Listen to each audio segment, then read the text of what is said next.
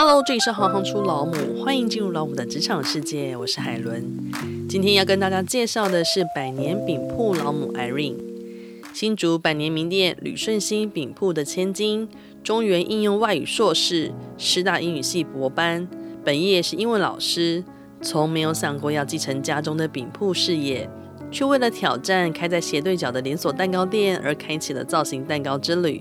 从小生长在中式糕点的滋养中，透过不断的创新，为饼铺打造不同的市场区隔，让这制造幸福也传递幸福的饼铺延续出更多美好的回忆。目前有一男一女两个孩子，国中的子子也是由他一手带大。让我们欢迎 Irene。嗨，大家好，我是 Irene。可不可以跟大家先介绍一下旅顺新饼铺，就是你们家这百年的饼铺？传统的饼铺的日常生活又是个什么样的状态？OK，我们家的饼铺旅顺新饼铺是一个在地一百五十年的老店。那很多客人会问啊，一百五十年是怎么算的？饼铺是我阿公的阿公，也就是高祖年代就创立的。那如果曾祖父还在的话，已经是一百五十多岁了。所以，我们不是从第一代开始算，而是保守的从第二代开始算。店里的部分呢，其实有陈列相当多历史的文物。那所以，其实平常有在接导览的部分，也是我在负责。比如说，有七十多岁的竹锣啊，那日治时代的饼印啊，这些其实都是可以考证的，因为它上面都有标记的是什么年份的时候在用的，这些都是历史的印记。你说你们有接那个导览哦？因为我们的文物很多，曾经有受客委会的有资金，然后我们就有把店面补助你们，所以我们店面是有经过补助，所以看起来是像整理过的，就是你在外面走过你就知道，嗯，这是一家老店。嗯、那里面陈设的部分呢，就是我们有一整排的文物的陈列。那做呃生意的这个部分其实也非常多元哦。那婚丧喜庆什么都有在做，所以它其实很跟当地人的在地的生活是非常非常的紧密。那在疫情爆发之前，每个早上都非常有趣哦，就可以看到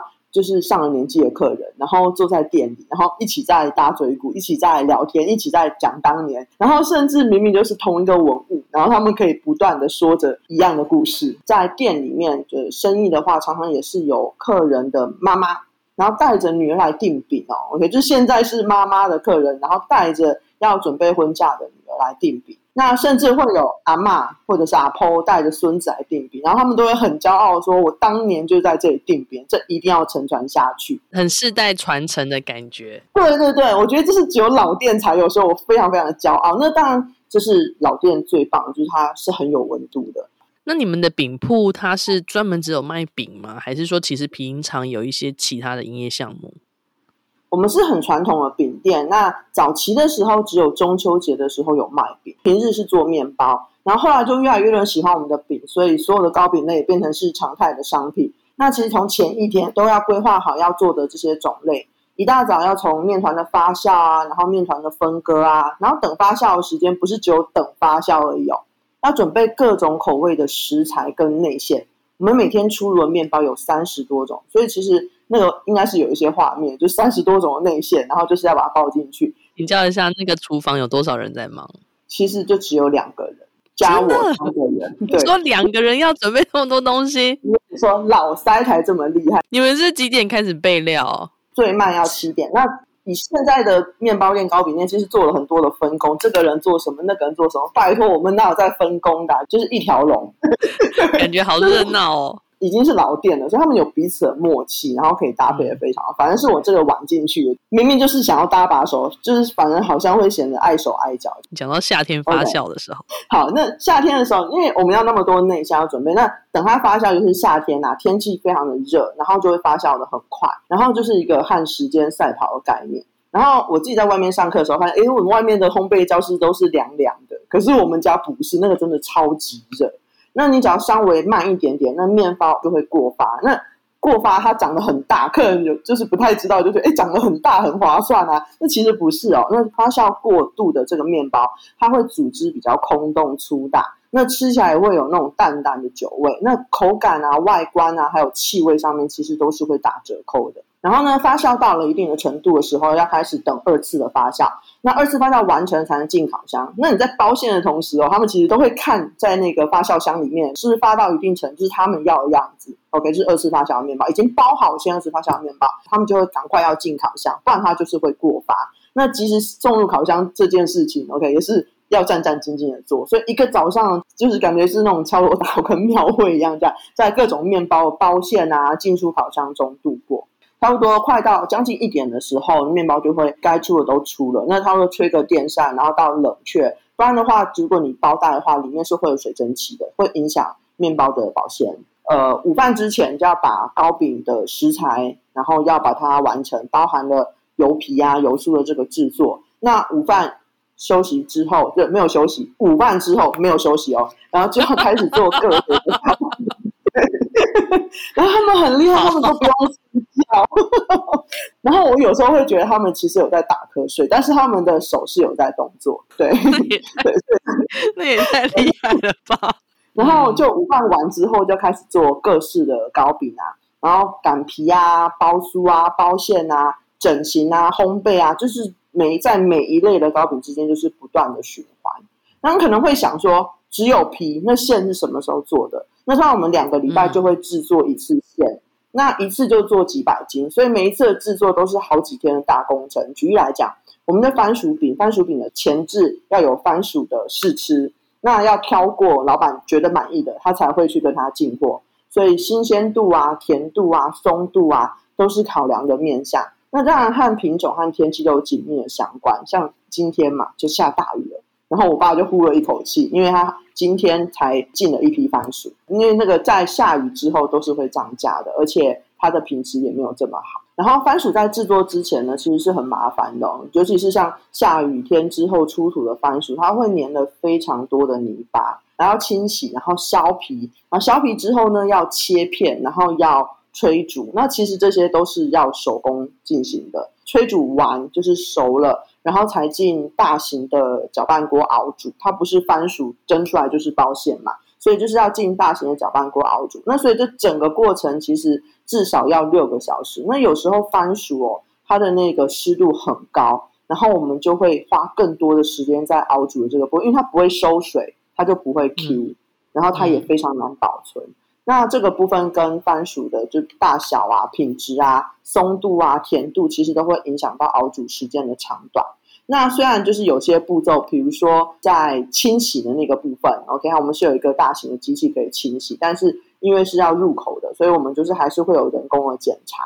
那还有像是熬煮线的时候，虽然它是一个非常大的搅拌缸。但是也需要有人不断的在旁边刮缸，因为旁边炒菜知道嘛，就是炒菜的时候，有时候那个汤汁是粘在锅边的，嗯、所以你必须要把它处理干净，不然旁边是会焦掉的。然后锅包含锅底的部分，就是它搅拌干要搅，可是你必须还是用一个。超长那个，我们家的那个棒子比我还要大的一个，比你还高吗？对，比我还高的一个炒菜勺，那就是你要把下面的整个不断的去做翻动，嗯，对，所以这些都会影响到成品的味道还有色泽，对，然后再来起锅的馅料也是要一包一包的分装好，然后进急速冷冻以维持最好的品质。我们家的冰箱有五个，是那种冷冻柜那种，然后在。调整的甜度里面，我觉得是非常不科学，但是很精准的。因为番薯它是一个天然的农产品哦，那没有人保证每一批的甜度是如何。那我爸爸是老塞，那老塞就是老塞，他总是能在试吃的时候就已经很精准的知道自己要下多少糖。常常就问他说，怎么能这么不科学的精准？但是他就告诉我说，这个叫经验的累积。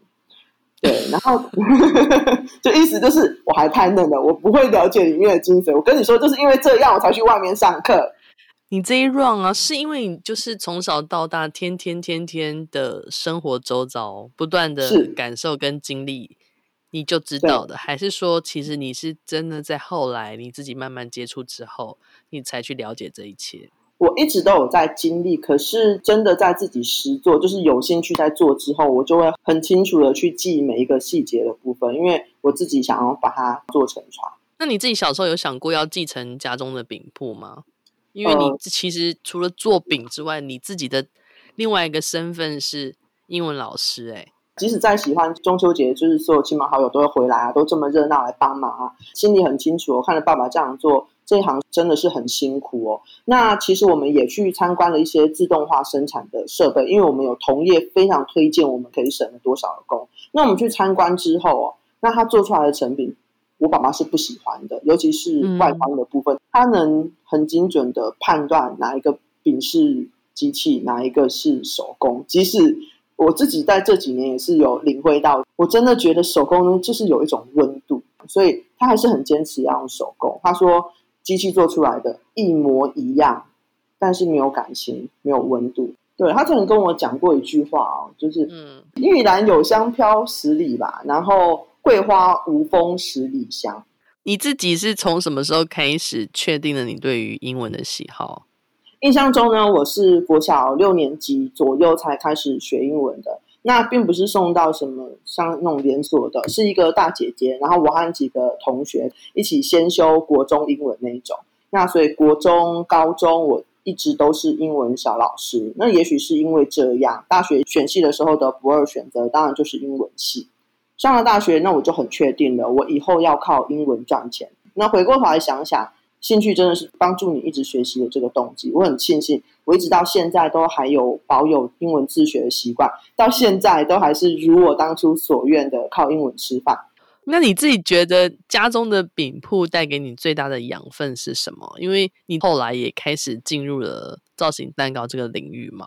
百年饼铺这一块金字招牌呢，其实让我一直有一个认知。品质绝对是先决条件，不能只是好看，但是不好吃。那品质最先的先决条件，觉得就个人来讲，它就是良心，食材不打折，制成不马虎。那可是看起来很简单的原则，在实际上面，我相信是有难度的，不然不会有这么多的食安问题。在学英文为乐的我，其实打定主意不要像父母这么辛苦。到底是为什么会进入到这个领域哦？因为我觉得家中商品的价格其实相对市场的价格，我觉得都太便宜了。那我常常都和爸爸说，其实我们没有要多赚，商品的价格低，你你的工资当然相对也是很低的。那这样对烘焙这个领域来说是一个非常坏的现象，会后面会没有人愿意进来做。那我们老板总是回我一句：“这样就好了，我们就是这样就够了。”那刚好就是我有这个念头之后，我们家的斜对角开了一个连锁蛋糕店，很明显的就是在对我们的生意上面是有了影响。那我也吃过他们家的东西，我明明就觉得我的比较好吃啊，只是他们蛋糕画起来，我承认真的就是比较现代一点，比较适合现代人喜欢的感觉。我们家都还是走水果蛋糕那一种。那简单来讲，我觉得他们就是外观取胜。那可是我就觉得。不是应该好吃才会是先决条件，那我就觉得不是很甘心。那我自己又偷偷跑去学造型蛋糕，想要提升我们家商品的价值，也想要跟它做出市场区隔，我们不要做同一块。那造型蛋糕和传统的糕饼业，我觉得是两个完全不一样的世界哦。因为家中的老师傅太多了，我不想要被别人在那边指手画脚，就选择他们完全不懂的领域来做。那当然还是我会保有，我觉得我会时时提醒自己。品质绝对是先决的条件。你自己在去学这块的时候，你有让他们知道吗？我一开始的时候没有，因为我爸爸那时候就说：“你不要做，就是太辛苦了，而且你没有办法。”然后我就觉得，怎么可能没有办法？是我要不要而已。然后我就真的就跑去偷学。嗯、那我学的造型大概学了七期，对。然后我就觉得，嗯，有点成绩了。其实我很幸运的是，我们家就是一个现成的店铺。当他们知道你开始学习之后，他们有没有试着想要就是介入你的执行的过程？当然有，对，就是大家都会觉得，其实我在外面上课的时候，人家一听到说，哈，你吕顺新的啊，OK，那这是为什么家里那么多现成人来问你为什么要跑出来学？简单的来讲，就是你想想看，你光是烤个蛋糕，抹个奶油，擀个油皮，或者是包个梳子，都可以被七手八脚指指点点，有八百多个修改意见。所以就是因为这样，我就想要去外面学。其实外面配方跟家里配方是不太一样的，因为外面的操作是，因为做造型的东西，它的必须要比较长的操作时间。可是家里的就不太一样，它必须皮出来就马上要包馅，然后外面是皮出来了，你不能让它出油，它当然是有经过一些调整。那我也上过很雷的课哦，就是好看不好吃的。那我的做法就是把外面学过来的配方。然后我在实做的时候，因为我想要用家里的配方做，那所以我就会把两个配方去做调整，然后变成我自己的配方，就是像去年的畅销商品啊，造型凤梨酥啊，还有造型螺旋酥，就是这样出来的。你不是说你去年订单消化了半年才消化完？做第一颗出来的时候，我爸就说：“你做那个卖谁？”我就说：“为什么这么说？”他说：“你做那一个要做二十分钟，我二十分钟可以做多少？你知道吗？”我就说，哦、我做那个那个手工的难易度，对，因为我要点眼睛啊，加耳朵啊，但是他不需要，他就是模子按按按着过去这样子。对，然后但是他认真算过我的销量之后，他就也认同。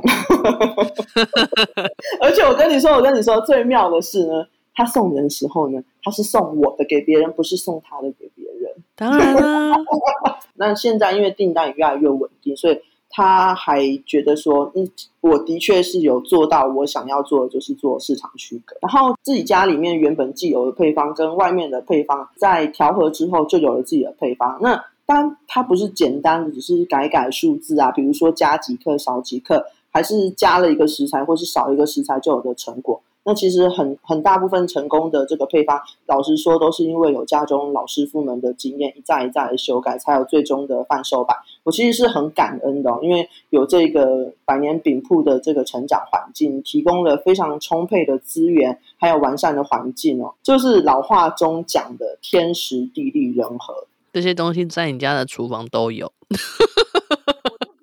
嗯，那你自己觉得中式糕点跟西式的糕点，它最大的差异的地方是在哪里？以前还没有入行的时候，因为成长背景的关系，我觉得西式的糕点是可以很精致的、美美的，拿到是会惊叹的。可是中式的糕饼长得就是那个样子，OK，了不起都是印出来的饼，印多两朵花，还是少一只鱼这样。那好吃其实本身就是我们产品的既有的优势，所以我才会从西式入行。我想从外观的部分再去做精进。那所以我从造型蛋糕开始做起。那看到客人拿到蛋糕时候惊喜的表情，还有那一声“哇”，是让我是很有成就感的。所以我就期许自己每一款蛋糕都要独一无二。都要是可以上封面的蛋糕，所以我尽量把每个蛋糕都做到不一样，即使是相同的这个主题。那有了一定的西式糕点的这个基础之后，我开始就想啊，那我是不是也有机会把传统中式的糕点也精致化？因缘际会之下呢，灵魂咖啡他就找我做异业合作，因为他很喜欢我的造型的作品。那我们那个时候就推出了造型凤梨酥礼盒，那个时候刚好中式糕点。是很流行走造型风的。有了这想法之后，我就开始北中南到处去进修，收集别人的这个手法。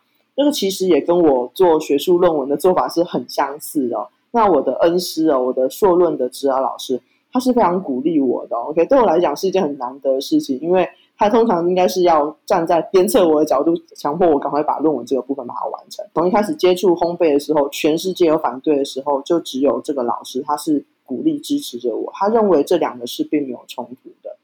那大多数人都会觉得说，我读这么多书，那为什么要做这么辛苦的工作？我其实一直都觉得，读那么多书就是想要能干嘛就可以任性的想干嘛就干嘛，还能够维持一定的生活的水平。现在的我觉得，西式的糕点跟中式的糕点一样，可以是本着好吃的前提下，成为令人惊叹的精致糕点。那你自己成为母亲之后，有没有为你的工作带来什么样子的变化？女儿出生之后呢，我觉得生活就倍速的快转。那儿子出生之后，就更强化这种感觉，绝对不是只有倍数而已。那我常常就觉得，哎，怎么一转眼一天就这样子过了？那我原本在生小孩之前，成为母亲之前，我的时间是可以是一块一块的。那我觉得现在时间快没了，它变成是时间段，而且是很小段，就是断掉的断。甚至是时间点，对，是断掉的 断，断掉的断，会是变成时间点。因为小朋友的作息哪有什么逻辑？他不会因为他你写的时间规划，他就照你的时间规划做。那有时候其实，在晚上的时候就会很丧气，说：“唉，今天怎么又一事无成？”真的，真的。其实我觉得是回过头来看一看，竟然是一事无成。哎，是我太贪心的，希望事事都有成。嗯对，那我的小孩子其实，在我的作品上面给我很多灵感的来源哦。通常他们喜欢什么，那一阵子我的作品的主题就会是什么。他们常常会是我配色或者是设计的小老师，因为大人的审美观跟小朋友就是非常不同的。那我是做造型蛋糕的啊，做造型商品的啊，我的客人大多数都是小孩子，嗯，所以和小朋友一起在工作，其实很长很长都会擦出很美丽的火花。那当然也是我很感谢我的妈妈、我的妹妹还有我的先生，他们是我最坚强的后盾哦。因为擦出火花之后，有了想法之后，就赶快把小孩子带离啊，不然擦出的火花就会变成妈妈的怒火，然后心火可以燎原的那种怒。对，然后我爸妈常常会提醒我啊，人要善良，要常常感念别人对我们的付出，对我的好。这听起来非常老派，因为我们很清楚，经营一家百年老店，这是要多少时间，还有多少客人信任的累积。我们非常珍惜这一份信任。那我们感念别人的付出呢，才会时时察觉自己是很富足的。也许是因为这样，周遭人都说我是一个很开朗的人，大笑就会在我们家是日常写照。我很幸运，也很感谢我的原生家庭哦，潜移默化让我有了这些特质。我希望我的小孩子也能被我内建这些特质：要善良，要感恩，要知足常乐。对，然后我我很喜欢在店里的时候刻意用客语导览，因为我们就是客家庄。就是语言承传这一块，我自己还，而且我还会影响到客人，因为我跟小孩子都是说客语，然后客人就决定回去也要跟小孩说客语。我在我们家的外面其实是有一块简史的部分，那简史的部分我有刻意把英文的部分用客语的拼音，我是翻成利顺庆，我不是用语顺兴。哦，然后我有一次印象太深刻，因为有一个外国人来店里哦，然后他就说他就是一个。很帅的外国人，然后带了一个辣妹来，然后呢，他就是对，他就跟他介绍，女生就跟他讲说那个饼什么饼，可是他自己也不知道那是什么饼，但是对，所以因为这些智慧，如果你不是平常在查，你可能不知道怎么说，我就用英文就是跟他介绍一下，然后结果那个女生居然跟我说，哇，这里的人会讲英文呢，然后我就说我还教英文呢。我们家店里文物的部分，我都有写，都已经有写好中文的一些简单的导览。那其实只是把它翻成英文，应该不会是太大的问题。对你来说，绝对不是问题的，好不好？对呀、啊，可以扩大很多市场，然后带外国人来认识我们的文化。谢谢你，好，没问题。谢谢 Irene 今天的分享。一项事业能够有百年的成就，绝对要有过人的坚持与信念。这样的好味道是最难得的文化资产。希望大家听完都能对饼铺这个职业有更深入的了解。当然，如果到新竹旅行，记得一定要造访旅顺兴，找找这令人难忘的滋味。不论传统或创新，都希望大家吃得开心满意。如果你喜欢行行出老母，欢迎以行动力赞助老母，让我们有更多能量直播更好的节目，访问更多有趣的职业。如果有任何的建议或想法，也欢迎到网站留言给我们。谢谢你们的支持与分享，我是海伦，我们下次见。